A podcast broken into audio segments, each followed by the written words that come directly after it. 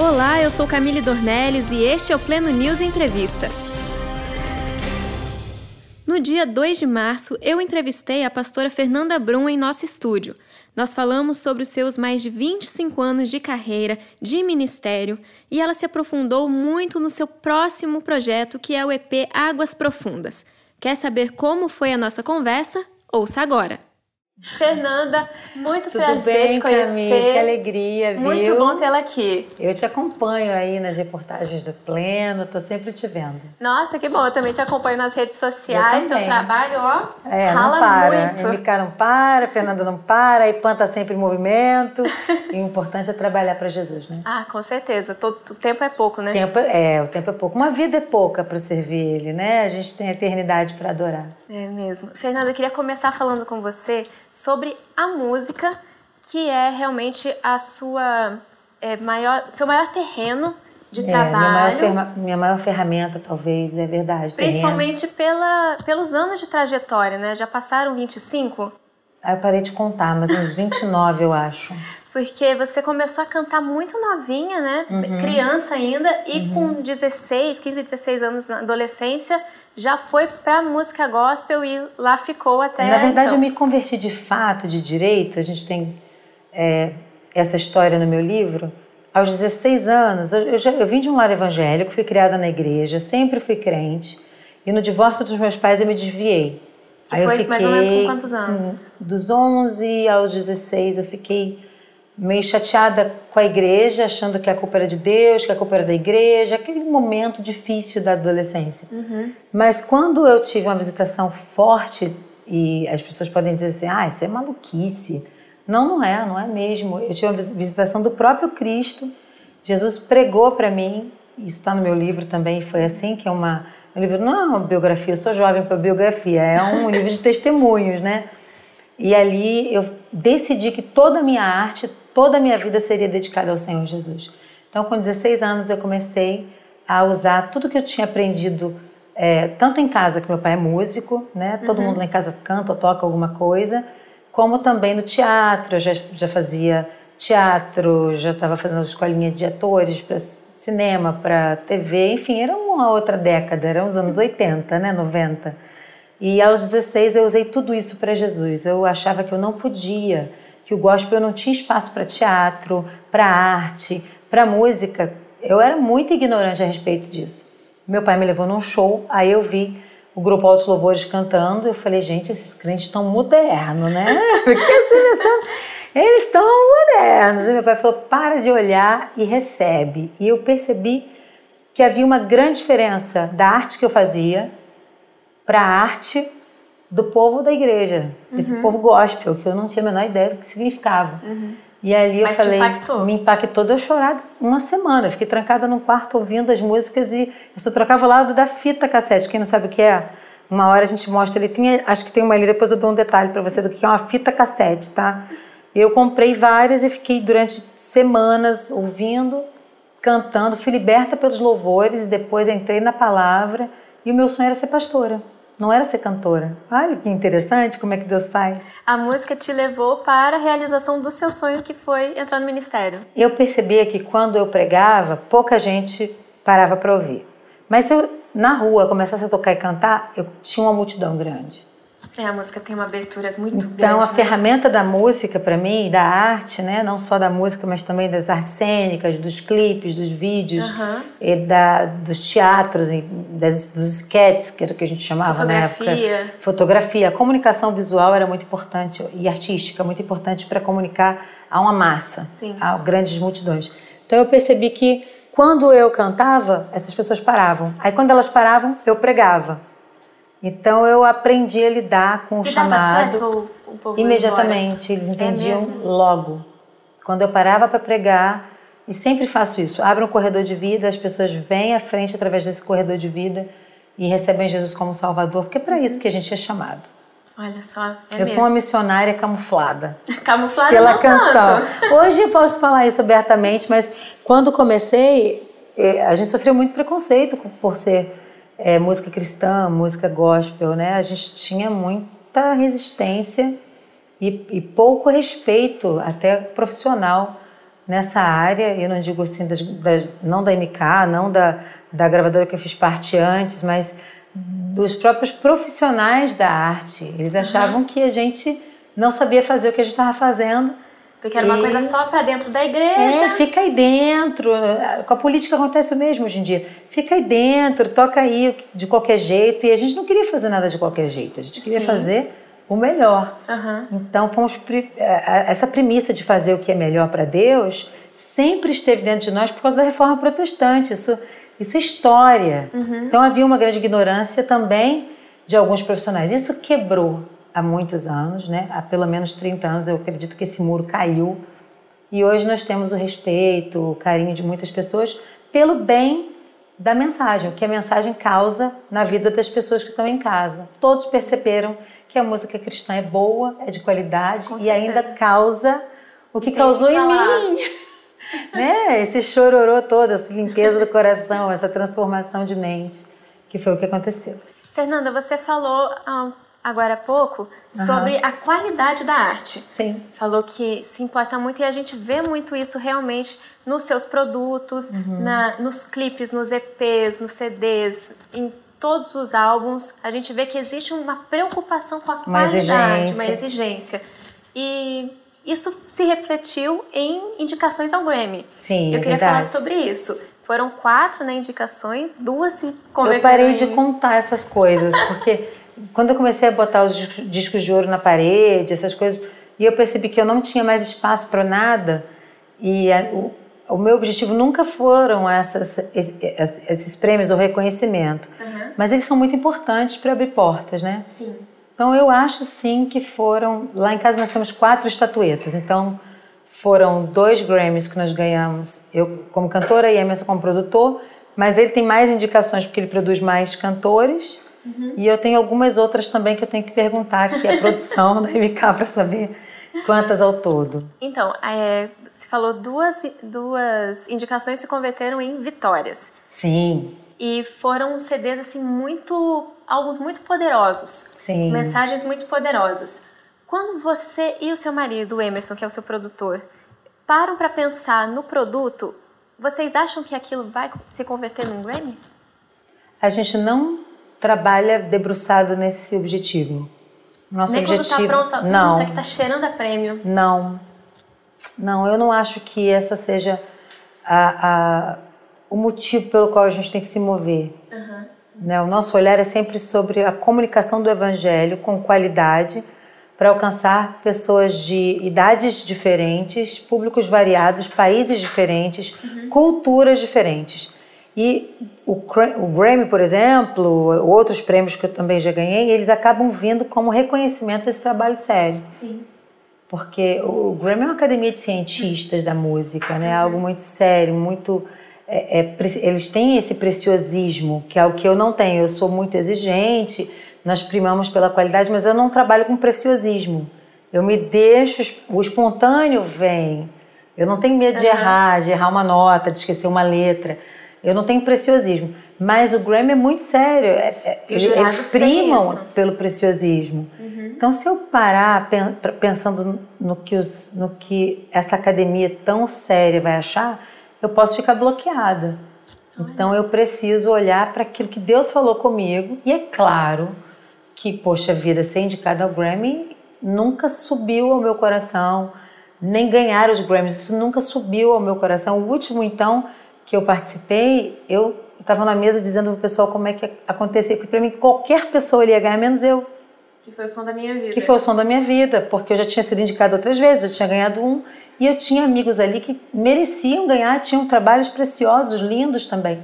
Então, sinceramente, foi uma grande surpresa para mim, tanto é que eu me levanto meio que, ok, falou mesmo, eu estou pagando o mico de me levantar, me chamaram mesmo.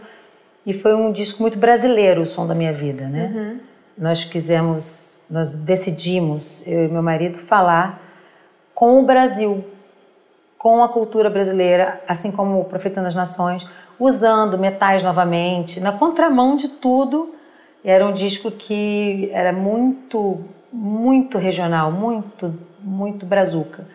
E acabou sendo visto como como bossa nova, como samba. Uma representação, né? Uma representação da, da cultura nacional e cristã. Isso para mim foi um prêmio realmente importante. A sensação que vida. você teve com essa última vitória é, foi a mesma da primeira indicação? Acho que não. Eu acho que na primeira indicação eu não, eu era tão novinha que eu não tinha muita ideia do que eu estava passando ali. Eu tinha, sei lá, eu tinha Isaac só. Foi a indicação pelo Cura-me. O Cura-me foi indicado. Isaac eu tive, é seu primeiro filho? Meu né? primeiro filho, quantos anos? 16 anos. E nós fomos à festa assim como espectadores realmente, para conhecer e fazer conexões com pessoas que a gente admirava e essas conexões não pararam mais. Uhum, que legal. Nós tivemos, olhamos também a, a, esse lugar como um lugar para dividir o evangelho com outros profissionais da música, com outros cientistas da música, com outras pessoas que também primam por qualidade. E hoje a gente tem essa, esse canal aberto, né, de comunicação com pessoas que a gente não conhecia antes. Mas na primeira vez e mesmo. Que não são do gospel. Que não são do gospel, que são nossos amigos, respeitam a nossa música, respeitam a nossa mensagem e primam por isso. Isso é muito importante dizer. Nós não tivemos que reclinar ou retroceder um centímetro do que a gente pensa e nós continuamos seguindo como éramos quando éramos criança. Uhum. Né? Nós chegamos aqui, eu tinha eu cheguei na MK, eu tinha 18 anos. O MK, a MK assinou um contrato comigo, com a minha mãe assinando. Então, tudo foi muito novo para mim, né? Desde os primeiros prêmios com discos de ouro, com aquelas bolachas de vinil. Nós atravessamos muitas mudanças, é, né? Bem diferente, né? É, e eu acho que eu não tinha muita ideia não dos prêmios, eu não tinha a menor ideia. Eu estava trabalhando tanto que eu achava assim, ah, eu não posso deixar isso subir o meu coração, eu não posso me vai descer com essas indicações. Eu não posso é, deixar que esse meu último sucesso me, me coloque no lugar de conforto. Eu, eu, me desafio o tempo todo a fazer algo novo. E agora, com tantos prêmios, percebe a mesma coisa? Percebo. Não mudei. É, essa, essa é uma teimosia estranha, mas é, eu, eu, começo a fazer uma coisa, de repente eu falo, a minha equipe mesmo se assusta, a MK já se assustou muitas vezes. Uma vez eu falei assim, eu quero gravar um DVD dentro de Vigário Geral, dentro de uma comunidade. A Marina olhou para mim e falou assim, como a gente vai fazer isso? Falei, fazendo. Marina de Oliveira, né? Marina de Oliveira, claro, minha amiga. Ela falou, como nós vamos fazer isso? Eu falei, fazendo? Né? Nós tínhamos um slogan Te antigo. Linda. Não cheguei a tanto, mas poderia. É, eu, eu, lembro que nós tínhamos um slogan há muitos anos na MK, que é uma empresa que sonha e realiza. Teve um outro slogan que era MK à frente do seu tempo. Nós trabalhávamos com essa, com essa visão de estar sempre à frente do tempo, à frente do que as pessoas esperavam. Aí eu falei, isso é inédito, ninguém gravou dentro de uma comunidade, eu quero isso, eu quero muito, uhum. Deus falou isso comigo. E eles sempre mergulharam meio que no escuro nesses projetos uhum. comigo e foram projetos muito bem sucedidos e premiados. E agora com o seu novo projeto, que daqui a pouco a gente vai entrar nisso, é, tem um clipe que foi gravado dentro do BOP. Uhum. É, é o segundo, eu já gravei um antes. Uhum.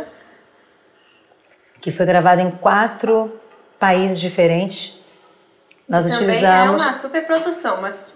Que é o Efésios, né? Nós gravamos durante um ano em Israel, nos Estados Unidos. Eu gravei em Portugal, mas não utilizei essas cenas. E gravei no Rio de Janeiro, no BOP. E esse clipe agora que fui gravado no BOP é uma. É de propósito, é um link na linha do tempo. A gente volta ao mesmo lugar onde a gente gravou a base da noiva, né? Da, da noiva ensanguentada, que na época o povo. Oh, ela está ensanguentada, é a noiva monstro. Não, não, não. A noiva é santa, a igreja é pura, sem mácula, ela está machucada.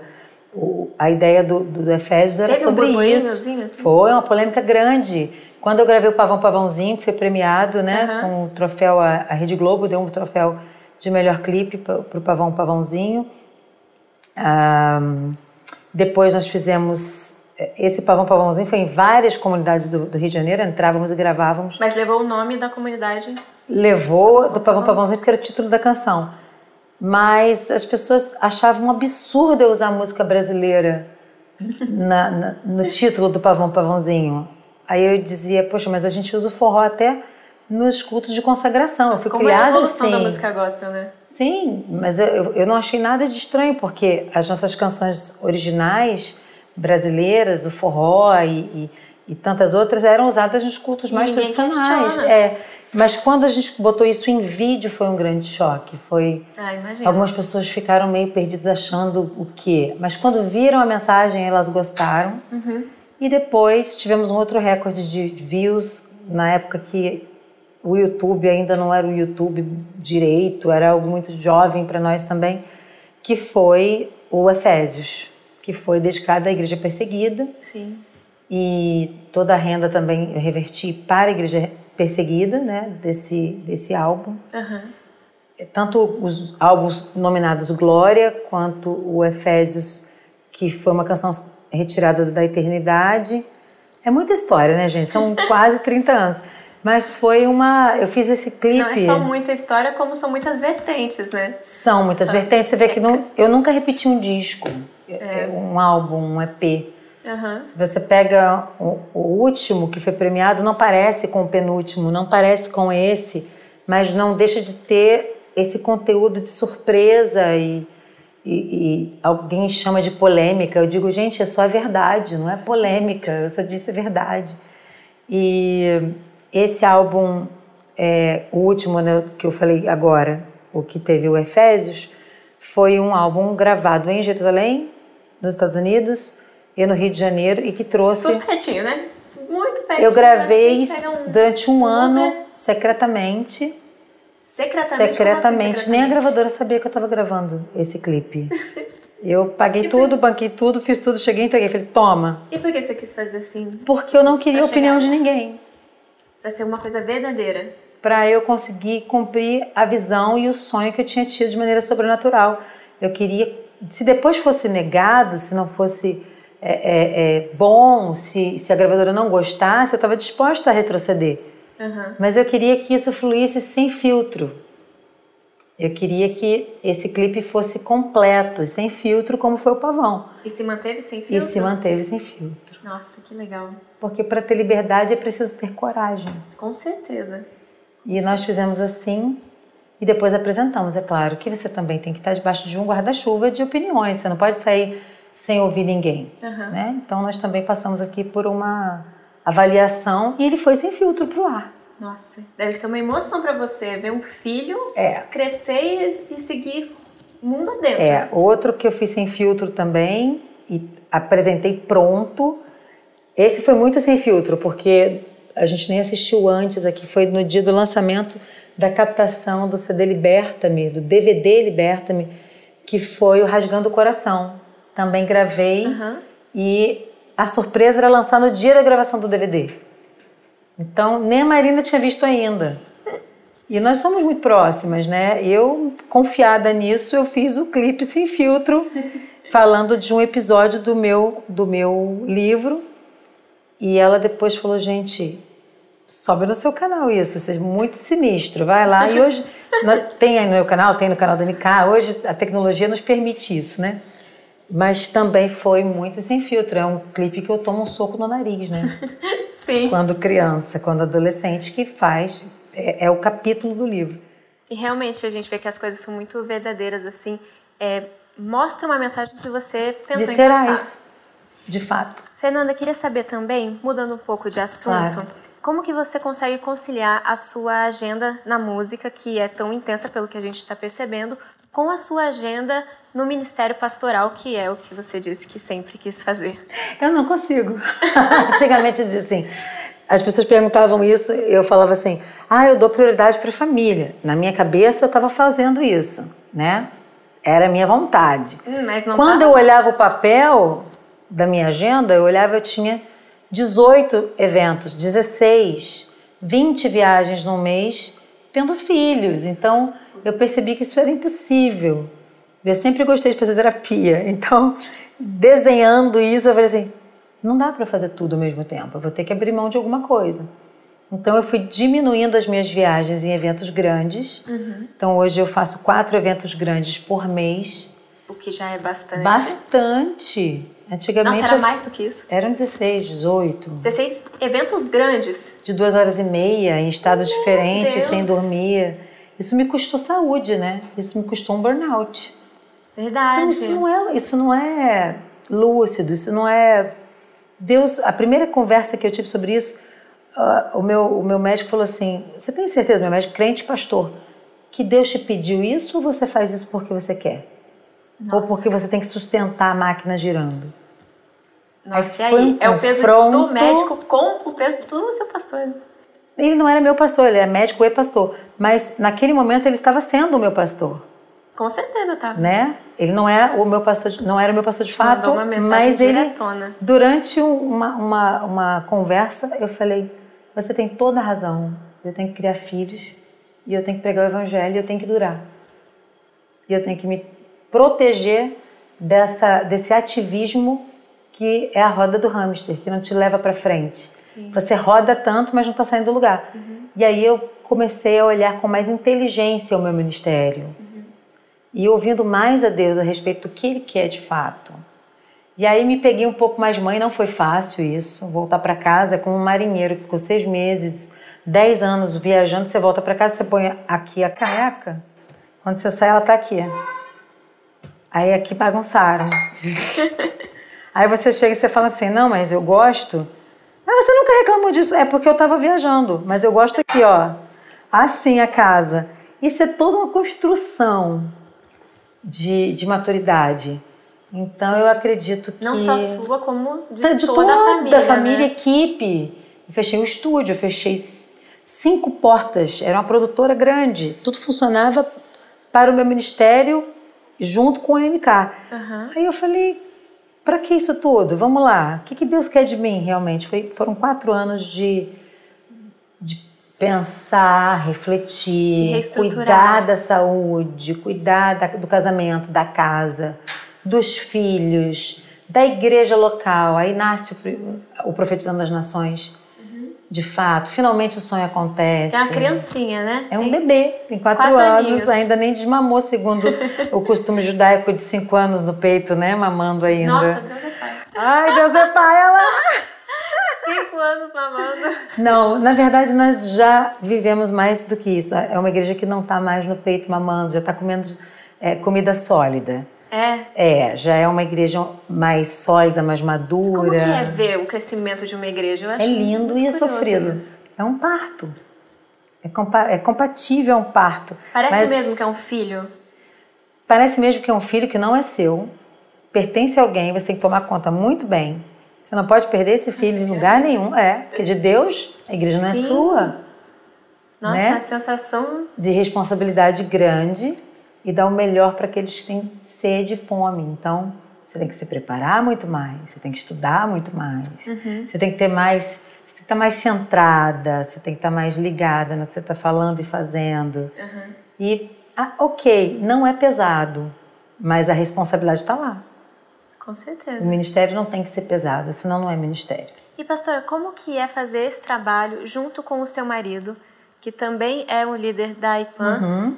E vocês conseguem dividir essas coisas porque vocês são é, uma cantora com um produtor musical, trabalham juntos. Uhum. Vocês são marido e mulher, vivem juntos, constroem uma família uhum. juntos. E vocês são pastores juntos. Sim. Como que é dividir é isso ou é difícil. tudo integrado? É muito difícil. Às vezes eu tenho que parar um pouco e dividir.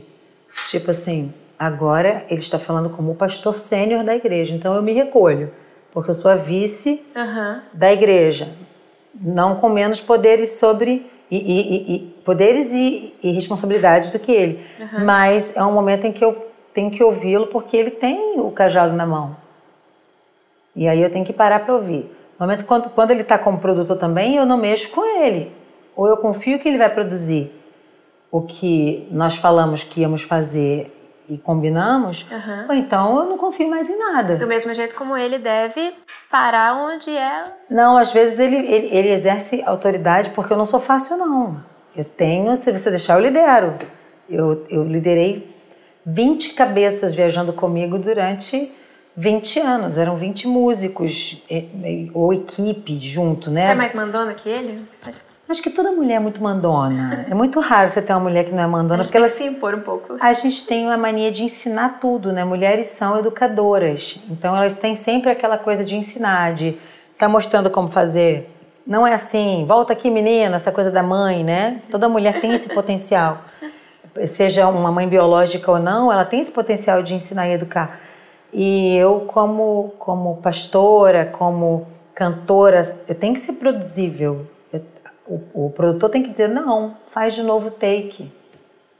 E eu tenho que dizer, ok, vou fazer de novo take. Uhum. Mas quando eu estou na direção, às vezes a, a, coisa muda um pouquinho, uhum. porque eu também dirijo vídeos, clipes. Essa área de audiovisual, de áudio é com ele, de visual é comigo, né? Cinema, clipes e outras coisas mais. Uhum. Mas eu, eu pretendo ser cada vez mais é, é, obediente aos meus produtores.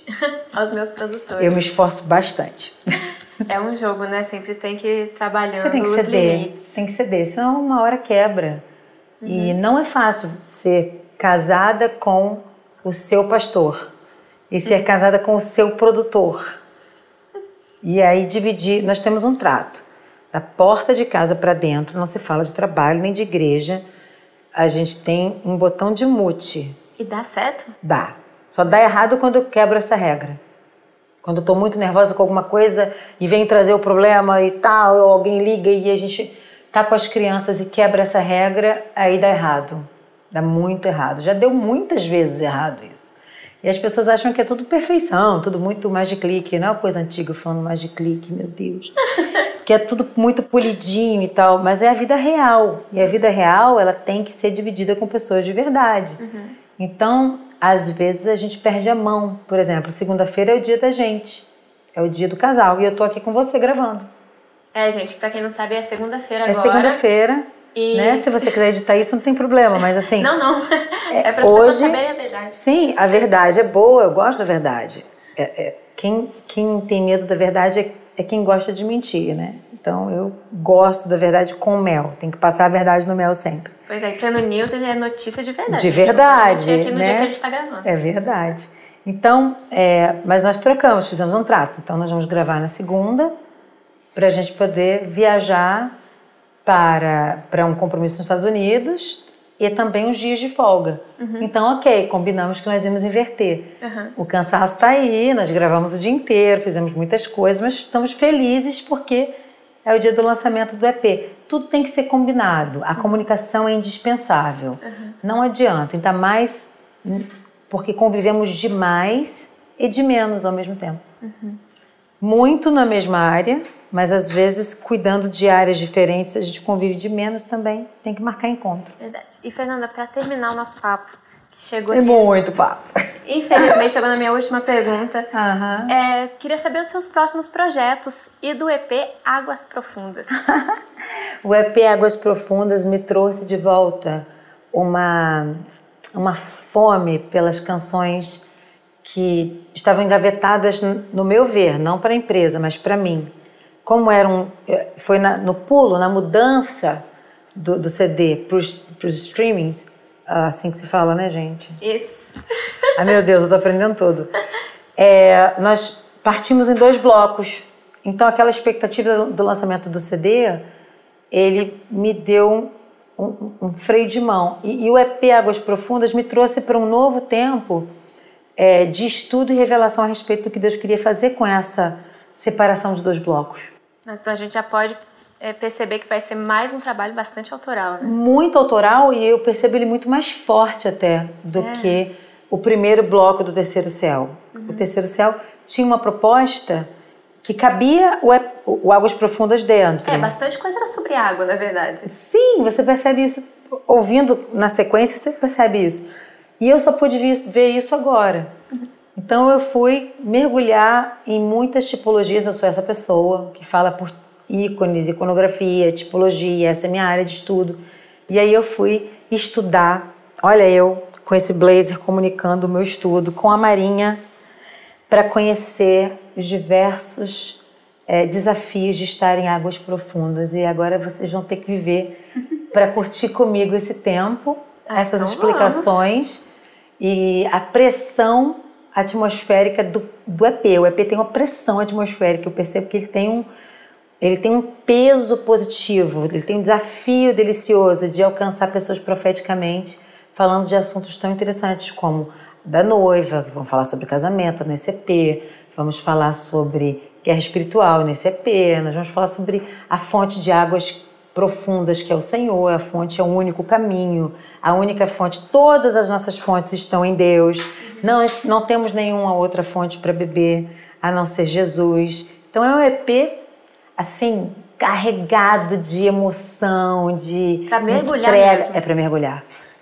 tá ótimo. Convido vocês. Tem coragem? Tem, gente. Pé de pato, snorkel, ou vocês vão mergulhar de, de cilindro, aquele cilindro nas Precisa costas. Precisa saber nadar ou não? Tem que saber nadar. Então, gente, bora aí na aula e de tem natação. Que, pode aprender com EP também. Tá ótimo. Fernanda, muito obrigada. Obrigada a você. Foi maravilhosa a nossa conversa. Eu adorei também. Espero que vocês também tenham gostado, o tanto que eu gostei. Que bom.